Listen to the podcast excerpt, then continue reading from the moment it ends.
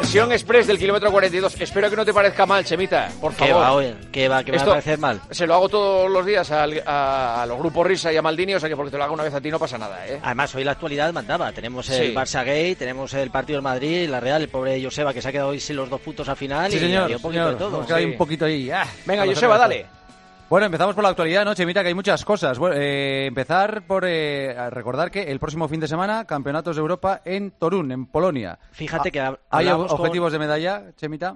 Bueno, estará Eh. complicado. Llevamos buena buena participación. Se nos ha caído ya Eusebio Cáceres hoy al final porque tenía unas molestias y el otro día como hablábamos en el en el partido con María Vicente que no sabía si iba a ir o no va a ir, al final le han dicho que al final va y veremos. Tenemos un equipo potente, joven y, y veremos qué, qué pasa. De momento van con todas las, las opciones y esperanzas, con muchísimas ganas y, y veremos qué es lo que pasa. Es un campeonato de Europa y es donde tenemos que rascar las medallas, así que veremos cómo se comporta el equipo y lo seguiremos y lo contaremos aquí. A ver qué pasa. Carlos Mayo Irene Sánchez han sido campeones de España de campo a través de cross. Fíjate que han vuelto a repetir, o sea, se, re- se revalidan. Son los vigentes campeones de España que habían ganado también en el 2020.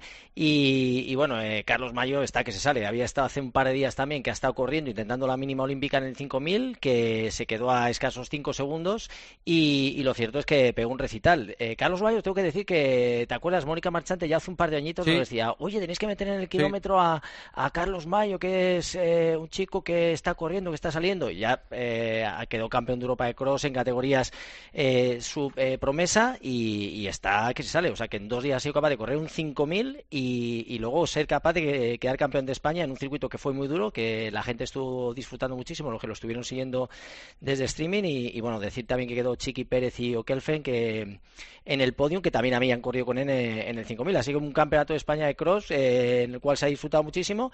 También ha habido tras Gran Canaria este, esta carrera que fue la última carrera que se hizo con normalidad eh, en el año 2020, fue la Trans Gran Canaria y este año pues eh, ha vuelto y en una edición especial en la cual se ha hecho durante todas las semanas competiciones que ha habido de todo tipo, desde una que, que se llama 360, que lo- en la cual se les da un tiempo determinado y unos kilómetros que lo pueden hacer, que tardan unos cuantos días muchos en hacerlo y la clásica que son los 129 kilómetros que ganó un francés Durán Polar y en chicas ganó Azara García.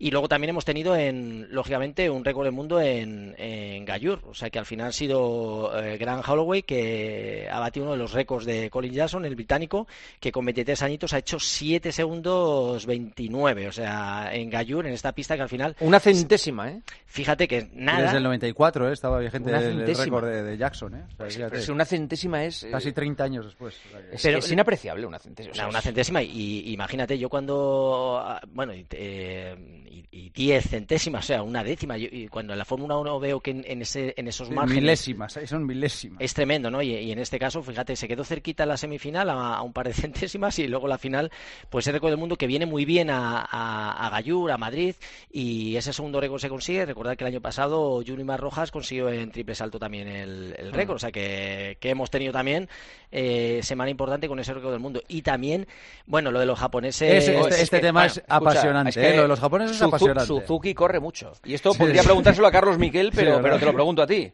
Bueno, ha sido, ha sido yo creo de eh, algo histórico, algo histórico que a mucha gente le puede llamar la atención. Una de las maratones eh, de las, bueno, de las que, de las más conocidas en Japón, eh, en el lago Otsu, que se llama Lake Biwa, una maratón que ha corrido Poltergat, que ha ganado, han, ganado atletas españoles.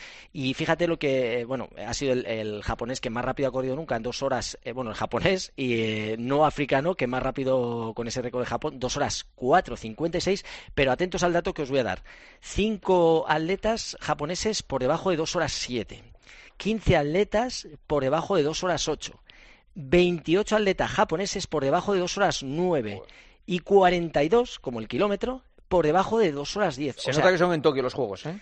Tremendo, tremendo. Claro. Y luego os acordáis de Kaguche, el, este, este hombre que trabajaba de conserje, que ganó una maratón, que le... Sí, que se vestía de camarero y estas cosas, Este. cosas raras, sí. Bueno, pues lleva más de 100 maratones y ha hecho marca personal con 33 años y ha hecho 2 horas 7.27. Eh, para que veáis que luego preguntamos, oye, ¿qué, ¿cuál es la temperatura ideal para correr una maratón?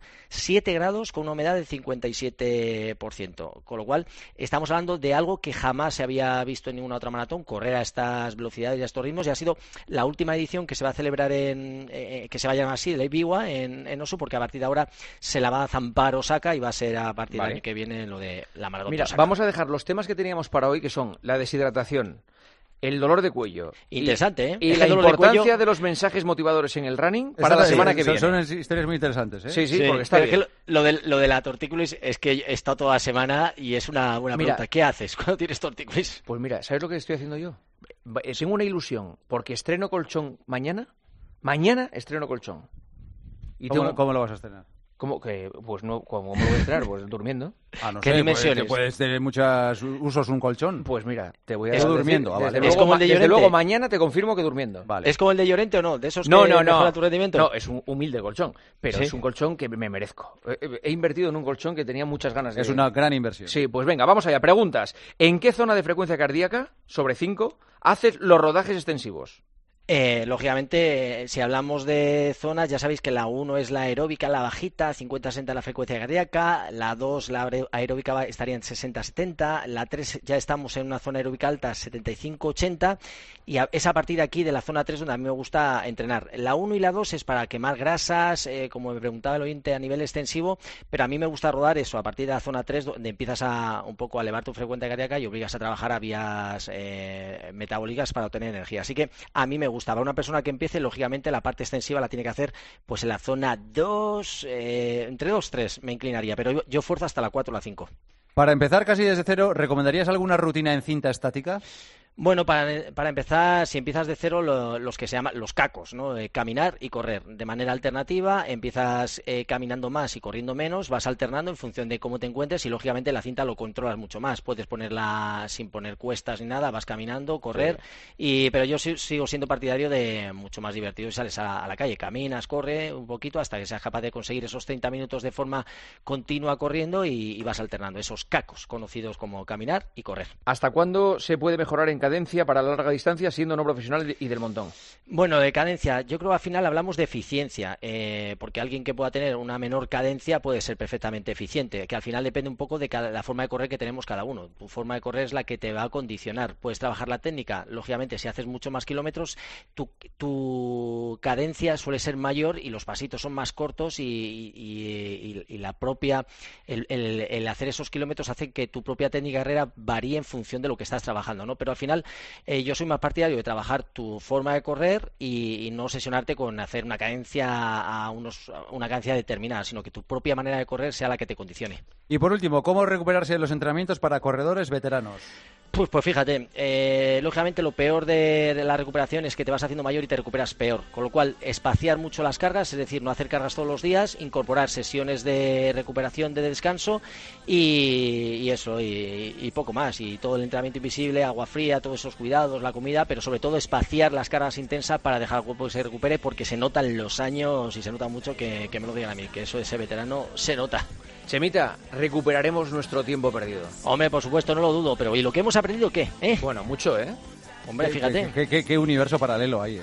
En, la, vida. ¿eh? Y qué importante es, ¿eh? A la hora de tomar decisiones en, en empresas, hombre. En, Fíjate, publicidad, etcétera, etcétera. ¿eh? Con mil euros lo que puedes hacer, ¿eh? Bueno, yo, yo ahora voy a invertir. Ahora cuando salga voy a comprar medio millón de bots.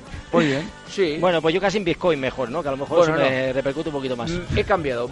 Prefiero el colchón que los bots. Bueno, con eso va a ser más satisfacciones. Esa es la mejor inversión. No tengas, la mejor. No tengas ninguna duda que ese colchón está destinado a dar grandes satisfacciones. Y, no solo a ti. Y no solo a ti. Hasta luego, Joseba. Adiós, Adiós, Chema. Buenas noches.